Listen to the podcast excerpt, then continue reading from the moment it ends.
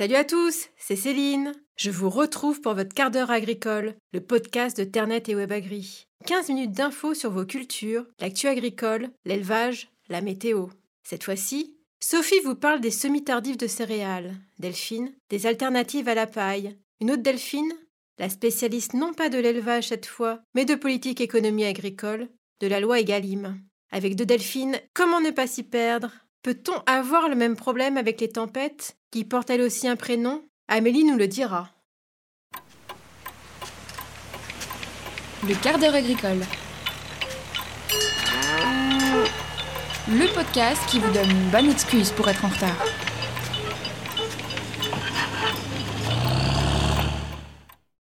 Sophie, que faut-il avoir en tête en cas de semis tardif de céréales à paille? Les semis tardifs de céréales à paille ont des bénéfices certains en termes d'exposition aux bioagresseurs. On recommande souvent de retarder la date de semis en cas de forte infestation d'adventices par exemple. Cela permet aussi de limiter le risque puceron et cicadelle à l'automne et la pression maladie des cultures, notamment le piétin échaudage. Néanmoins, que ces semis tardifs soient volontaires ou imposés par le précédent ou la météo, ils nécessitent quelques précautions. Lesquelles, Sophie? Déjà, dans la mesure du possible, il faut éviter de les réaliser dans des situations trop humides. Pour Arvalis, mieux vaut retarder encore le chantier que de pénaliser leur enracinement. Vous me direz, c'est plus facile à dire qu'à faire, surtout quand on a en tête la campagne passée. Attention aussi, l'orge d'hiver est une espèce sensible au froid, donc une chute de température avant le début du talage peut lui être très préjudiciable. Cette menace concerne les trois quarts de la France dès le début du mois de novembre. Pour le blé dur et le blé tendre, les semis sont encore envisageables fin novembre en fonction des régions.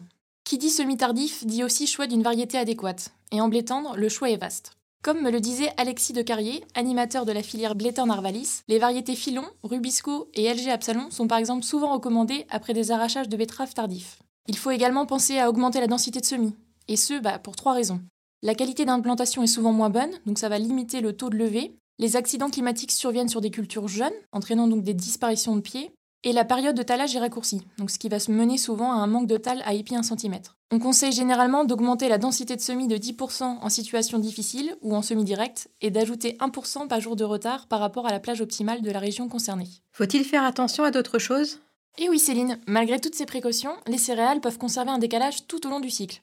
Il faut donc veiller à adapter l'itinéraire technique en fonction notamment en ce qui concerne la gestion de l'azote. Si le niveau de reliquat azoté et l'état des plantes en sortie d'hiver sont pris en compte dans la méthode du bilan, l'objectif de rendement reste la grosse inconnue à cette période.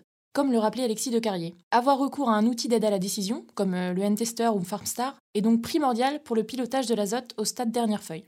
Et bien que les semis tardifs aient un réel bénéfice dans la gestion des adventices, si les semis sont retardés à cause de conditions climatiques compliquées, le désherbage des parcelles peut également être à revoir soit parce qu'un passage d'automne n'a pas été possible, soit à cause d'une efficacité réduite des désherbages réalisés suite à des conditions très pluvieuses.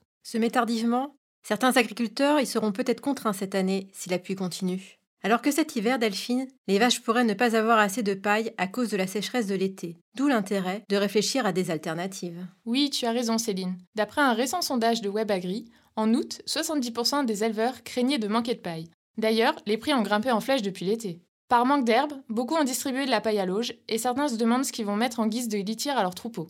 Tu penses qu'il va y avoir beaucoup de conversion d'herbe paillée en logette? Non, quand même pas. Puis il s'agirait là de très gros changements. Il faut trouver des solutions à court terme pour remplacer tout ou au moins une partie de la paille. Certains ont vite réagi d'ailleurs, en récoltant les menus paille, la paille de colza ou encore les cannes de maïs. Mais pour les autres alternatives, on a tenté de les lister dans un livre blanc publié sur WebAgri. On a par exemple le bois plaquette ou les copeaux, le miscanthus, le sable, les balles de riz, les anadelins ou encore le chanvre et le calcaire broyé. Mais combien ça coûte tout ça? Je vais te faire une réponse de Normand, bah ça dépend. Pour le sable de Dolomie, par exemple, il faut compter entre 30 et 55 euros la tonne rendue, sachant qu'il faudra un camion de 30 tonnes pour couvrir 250 mètres carrés d'une épaisseur de 12 cm. On peut l'utiliser en sous-couche ou en litière complète.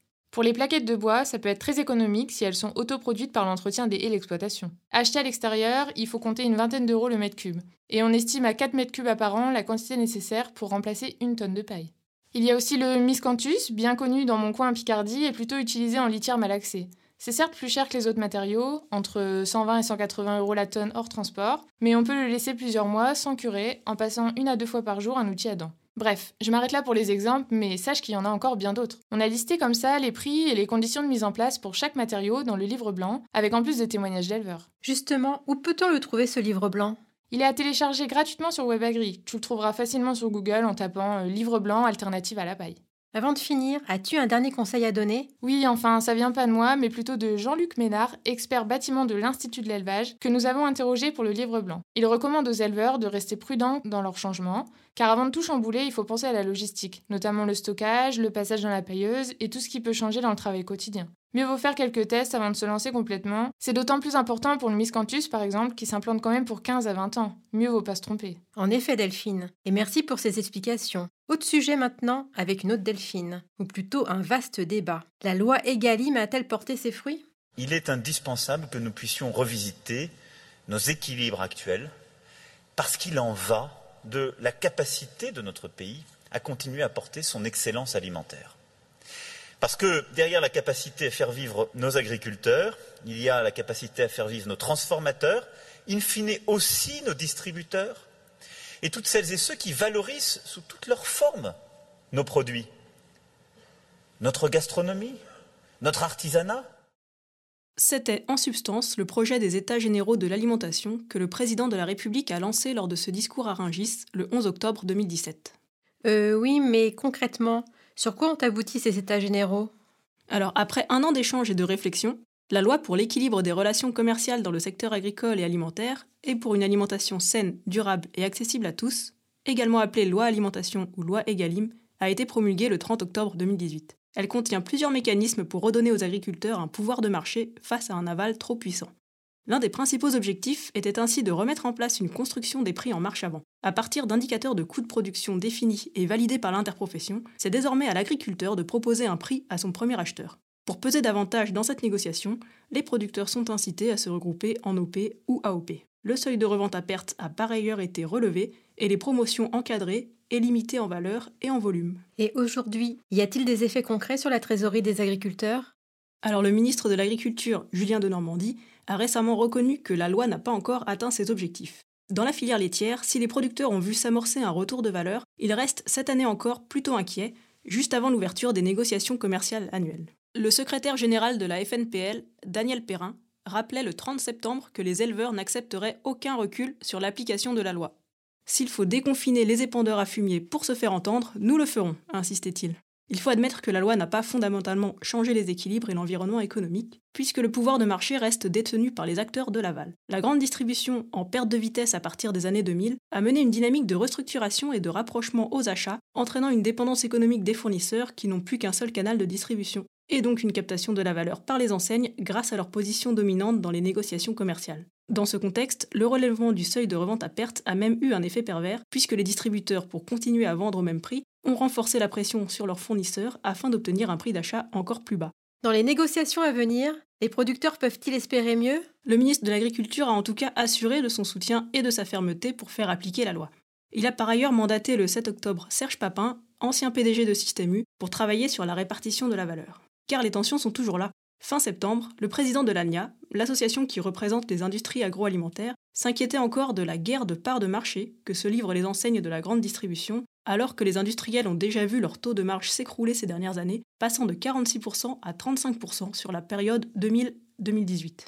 De son côté, Jacques Cressel, président de la FCD, représentant les distributeurs, plaide pour un réel renversement du système de négociation, négociation qui devrait avoir lieu d'abord entre l'agriculteur et l'industriel, puis entre l'industriel et le distributeur, de sorte à gagner en transparence sur les marges des industriels. Même s'il le reconnaît, il est essentiel de continuer à travailler sur la valorisation des produits pour générer une création de valeur permettant un juste retour des choses du côté des agriculteurs ou des PME.